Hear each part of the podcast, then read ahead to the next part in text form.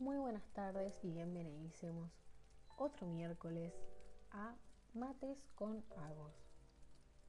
Este lugar en el que nos dedicamos a hablar cosas que pueden haber parecido poco importantes, pero que en realidad no lo son cuando nos referimos a la educación. Esta tarde tenemos un tema muy importante, el que yo considero sumamente fundamental, pero al que he visto que no se le da mucha importancia. Estoy hablando de la filosofía. Sí, un estudio bastante complejo, autores bastante difíciles de entender, palabras muy raras, palabras muy complicadas. Y como sabemos que esto está dirigido a los más pequeñitos, esto va para educadores de los más chiquitos, vamos a plantearnos cómo adaptar la filosofía a los más pequeños. Sí, cómo le explico a un niño lo que decía Descartes, lo que decía Sócrates. ¿Es realmente importante para el niño el nombre del autor? Hoy vamos a poner un poquito de interés en un tema que trata la filosofía, que me parece sumamente importante y una opción muy inteligente para enseñar. ¿A qué me refiero con esto? Vamos a hablar del porqué del ser humano. Capaz estás pensando que estoy loca y que cómo le vamos a enseñar el porqué del ser humano, el motivo del ser humano en la Tierra a los niños. Súper complejo, muy complicado de, de entender para ellos. Pero pensemos en pasos de bebé. Empecemos a pensar qué es la filosofía. ¿Realmente está tan fuera de nuestro alcance? La respuesta es muy simple, no. La filosofía nos rodea constantemente.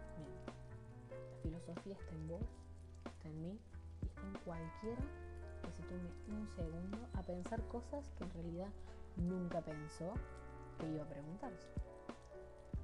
En el momento en el que me pongo a pensar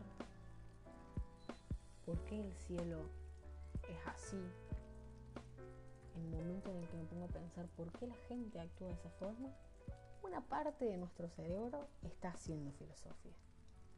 Ahora, el porqué del ser humano. ¿Cómo adaptarlo, no?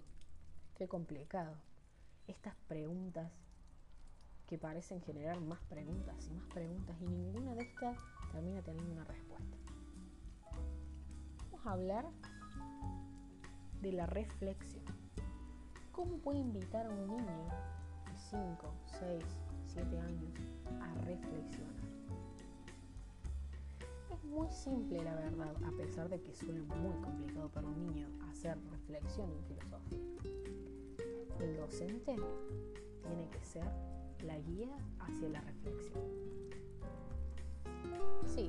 Sí, así como lo escuchaste. El docente no le tiene que enseñar al niño a reflexionar.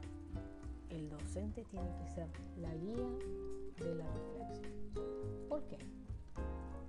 ¿Para qué reflexionamos? Reflexionamos para cambiar. Reflexionamos para mejorar.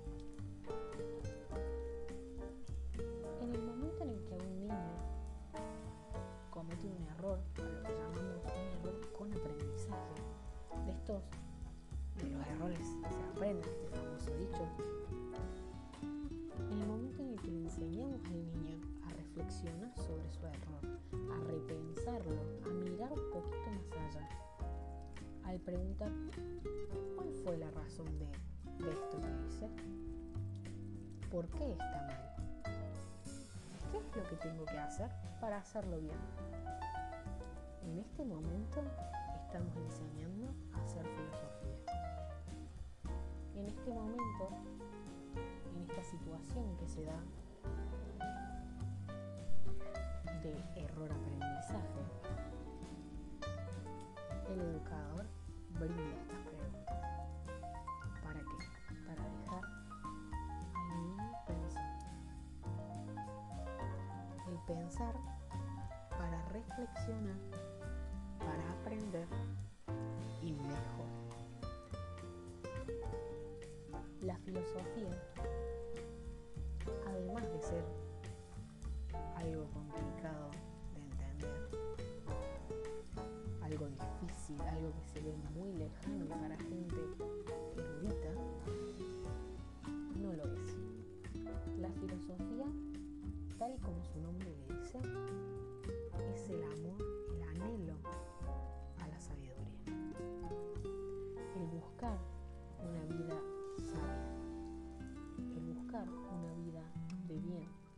equilibrada, justa. El tomar algo, hacerlo motivación y querer más. La filosofía adaptada a los niños, el enseñar a pensar, el enseñar a cuestionar de formas positivas, tiene muchas buenas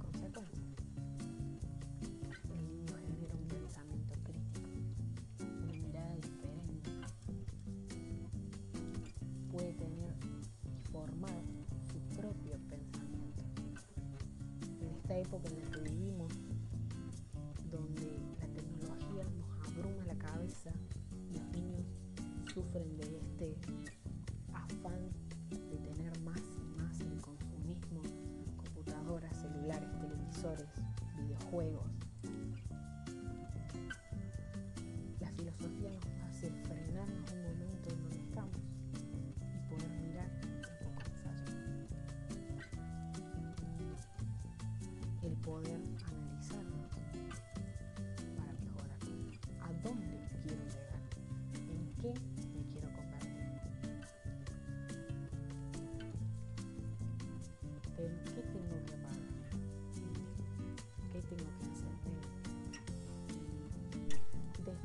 planteo de tengo que dejar de ver televisión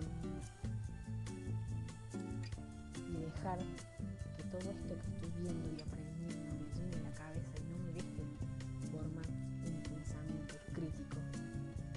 Desde el momento en que el educador enseña y brinda estas preguntas para generar dudas y cuestionamientos, estamos haciendo filosofía y estamos enseñando a los más chiquitos a hacer. Los dejo con esta pregunta. ¿Qué querés cambiar de vos? ¿Hacia dónde querés llegar? ¿Hacia dónde querés que tus estudiantes